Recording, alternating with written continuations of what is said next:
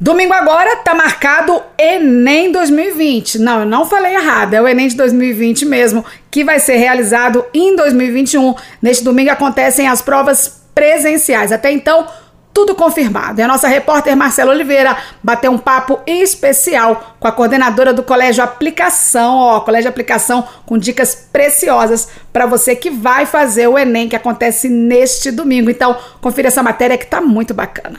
O Enem 2020 está finalmente chegando e em volta dele pairam dúvidas e inseguranças depois de um ano com tantas dificuldades para estudar por conta da pandemia.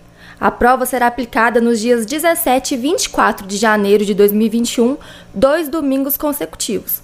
Pela primeira vez, haverá alternativa da aplicação de forma digital. Para quem optou pelo novo formato, as provas serão em 31 de janeiro e 7 de fevereiro. No total, mais de 5 milhões de candidatos se inscreveram para a prova. Por isso, para ajudar você a se preparar para o tão esperado dia, conversamos hoje com Helenice Moreira, coordenadora pedagógica do Colégio Aplicação. Bom dia, Helenice. Primeiro gostaria de saber, agora que faltam poucos dias para o Enem, vale revisar o conteúdo e ficar até tarde estudando para as provas ou é melhor relaxar? Olá, bom dia ouvintes das rádios 93 FM e Correio da Serra AM. O Enem está chegando. Foi um longo período de dedicação e estudo. E agora não adianta querer revisar ou aprender um conteúdo que você teve dificuldade durante todo o ano ou que não aprendeu. Aproveite esses dias para relaxar, se dedicar e confie em tudo que você se dedicou. Helenice, e no dia da prova, quais são as principais orientações? E quais são as dicas para manter a calma? É importante que você tenha calma Relaxe e mantenha um bom nível de respiração para que sua concentração seja toda focada para a realização da prova. Algumas dicas práticas são importantes para garantir este momento de tranquilidade. Organize seus documentos. Lembre-se que os fiscais irão conferir um documento oficial com foto.